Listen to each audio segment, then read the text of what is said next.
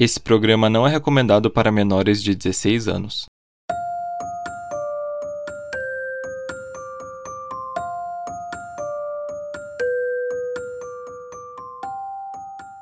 Boa noite, detetives. Eu sou Rodolfo e essa semana estamos aqui reunidos para entrar em mais um caso. Um corpo em uma caixa d'água, um vídeo bizarro, um hotel com histórico de mistérios e muitas teorias. A morte da estudante Elisa Lam chamou a atenção da internet criando uma grande comunidade que tenta descobrir até hoje o que aconteceu com ela. Hoje vamos falar sobre Elisa Lam e o misterioso Hotel Cecil.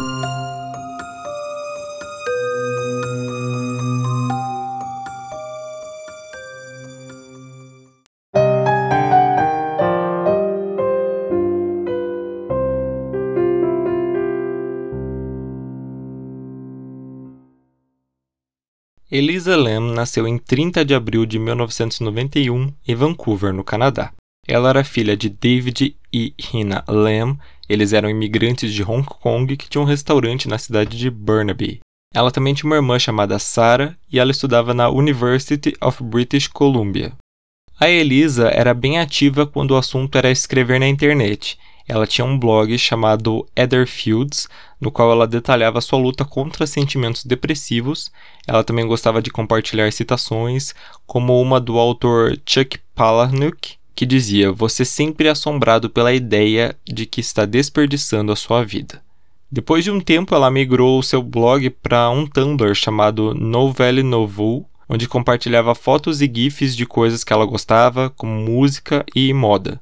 Nessa época, ela foi diagnosticada com um transtorno bipolar e ela falava abertamente sobre como era difícil lidar com a doença, tomar as medicações e enfrentar o preconceito e também a estigmatização.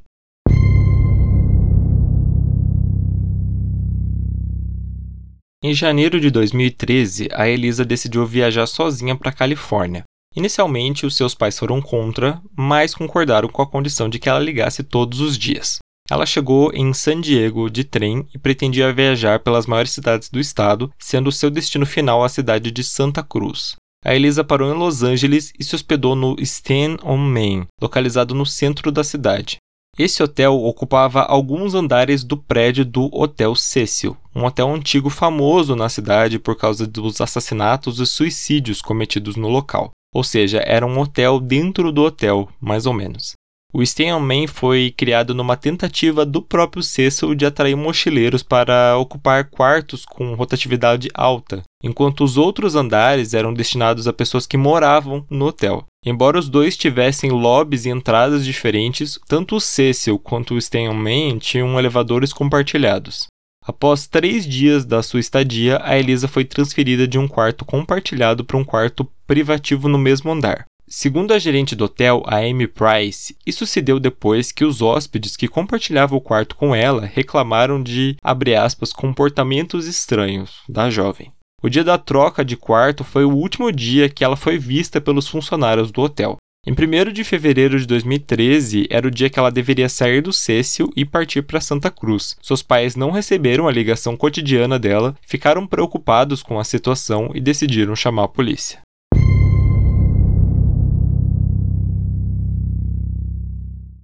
Os pais da Elisa pegaram o primeiro voo que puderam para Los Angeles para acompanhar as buscas. A polícia interrogou os funcionários do hotel que viram Elisa e eles confirmaram que ela sempre estava sozinha. Todos os seus pertences, incluindo a carteira e a identidade dela, ainda estavam no quarto.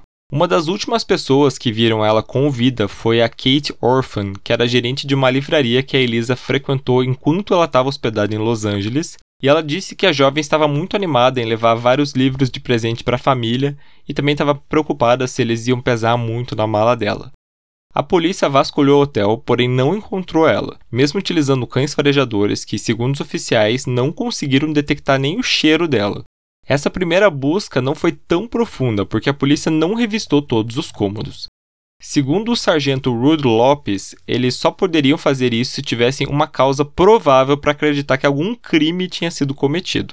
Em 6 de fevereiro, uma semana depois que a Elisa desapareceu, a polícia de Los Angeles decidiu chamar ajuda federal para continuar as buscas. Também foram espalhados cartazes com a foto dela. E nesse ponto, o caso chamou a atenção da TV, que começou a noticiar o desaparecimento e também um vídeo, um vídeo muito estranho.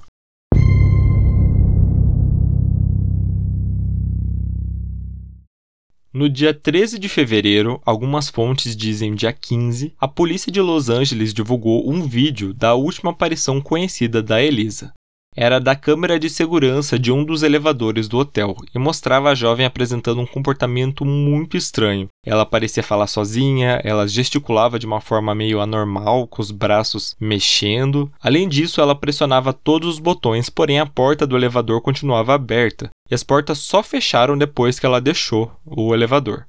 O vídeo atraiu atenção mundial. No site chinês Youku, uma espécie de YouTube próprio né, do país, foram mais de 3 milhões de visualizações e 40 mil comentários só nos primeiros 10 dias. O vídeo também parou no próprio YouTube, em alguns fóruns como o Reddit, em que os internautas compartilhavam suas teorias sobre o estranho comportamento da Elisa nas filmagens. Alguns internautas argumentavam que o vídeo tinha sido adulterado pela polícia ou pelo hotel antes dele se tornar público. Além de obscurecer o carimbo de data e também de hora, alguns quadros pareciam desacelerados de propósito e havia quase um minuto de filmagens faltando. No dia 19 de fevereiro, os hóspedes do Cecil começaram a reclamar da baixa pressão da água nas torneiras, além de relatar que ela estava com uma tonalidade escura e com um gosto muito esquisito.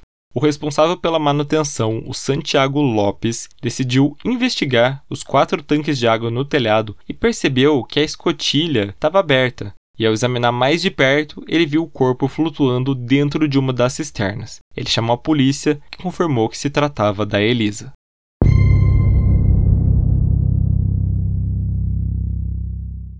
O relatório da autópsia concluiu a morte como um acidente, já que não havia nenhum trauma, corte, abuso sexual ou marcas de luta pelo corpo. A causa da morte foi afogamento e o transtorno bipolar foi descrito como um fator significativo. Segundo pesquisas, até 60% dos pacientes bipolares tentam um suicídio pelo menos uma vez na vida. Quando ela foi encontrada, ela estava nua e as roupas que ela estava usando no vídeo do elevador estavam flutuando na água.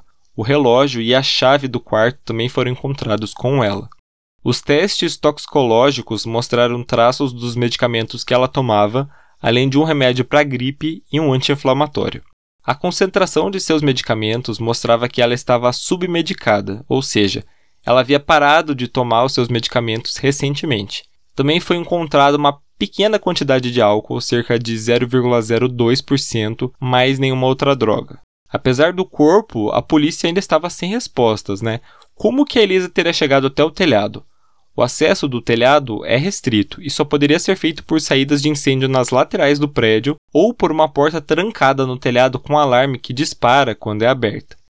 Em setembro de 2013, os pais da Elisa processaram o hotel alegando negligência que levou à morte da sua filha.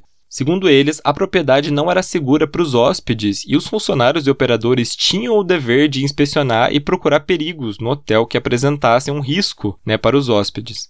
O hotel argumentou que não poderia ter previsto que a Elisa entraria no tanque de água e que nenhuma responsabilidade poderia ser atribuída porque não se sabia como que ela tinha chegado lá. Esse processo acabou arquivado em 2015.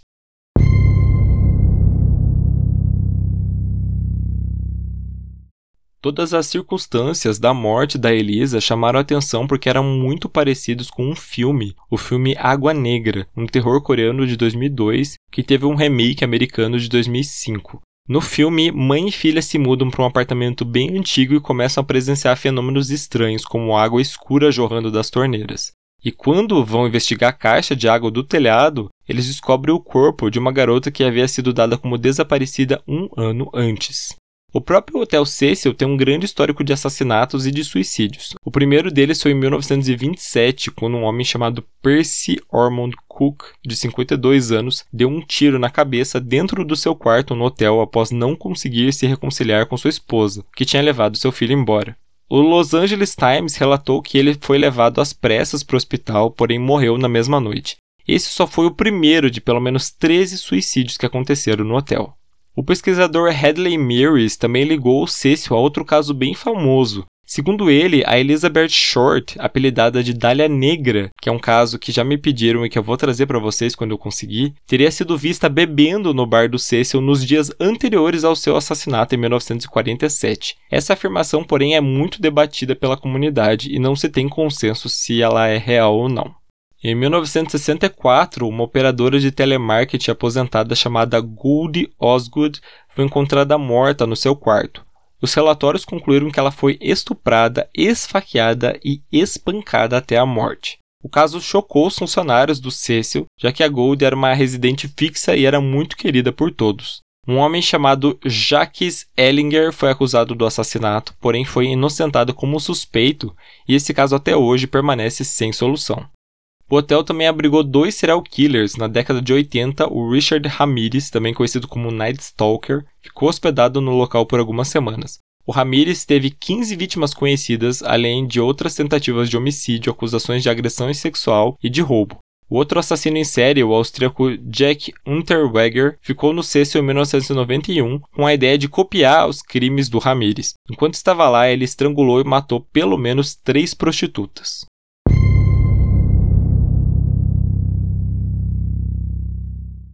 Caso da Elisa Lam tem sido usado como inspiração para diversos trabalhos na TV. Por exemplo, na série Castle, o episódio Watershed mostra os personagens investigando a morte de uma jovem encontrada no tanque de água do Hotel Cedric. Já na série How to Get Away with Murder, a primeira temporada aborda o caso de uma garota desaparecida que foi encontrada na caixa d'água depois que um funcionário da manutenção é chamado para resolver um problema de falta de pressão da água no local. O Hotel Cecil mesmo foi inspiração para a quinta temporada de American Horror Story, que traz toda uma trama sobre um hotel e tudo mais. Eu sinceramente não curto essa temporada, mas é interessante ver no que foi baseada. Em fevereiro de 2021, a Netflix anunciou uma série documental chamada Crime Scene: The Vanish at the Cecil Hotel, investigando a história do Cecil e a morte da Elisa Lam.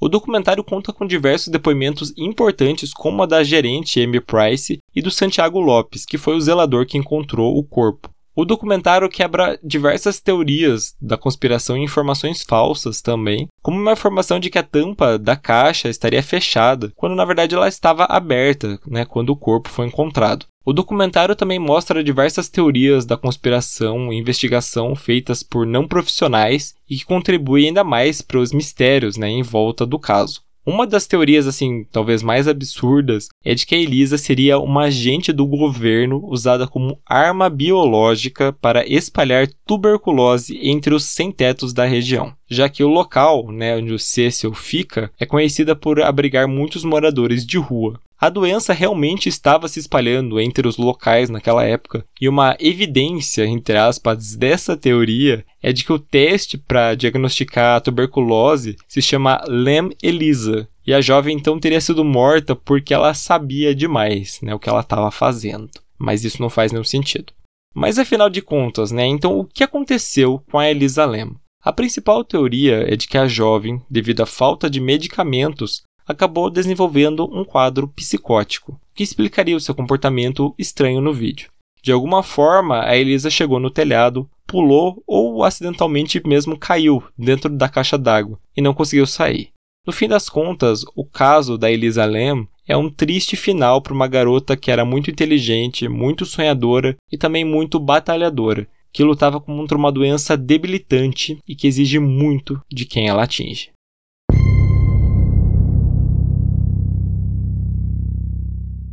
Detetives, esse foi o caso de hoje. Todas as fontes utilizadas para a composição dessa pauta vão estar na descrição. Se você gostou do nosso trabalho, você pode ajudar o podcast a crescer seguindo a gente nas redes sociais, através do Twitter e do Instagram, podcastcdd. É também por lá que vocês podem mandar sugestões de casos para a gente, tá? Você também pode entrar no nosso site, o www.podcastcdd.com.br, para ter acesso à versão escrita dessa pauta e ver algumas imagens referentes ao caso. E se você puder, você também pode contribuir nos ajudando financeiramente através da plataforma apoia.se podcastcdd a partir de um real por mês. Ou se preferir, você pode doar qualquer valor através do Pix pela chave podcastcdd.gmail.com. Então a nossa reunião fica por aqui. Nos vemos na semana que vem.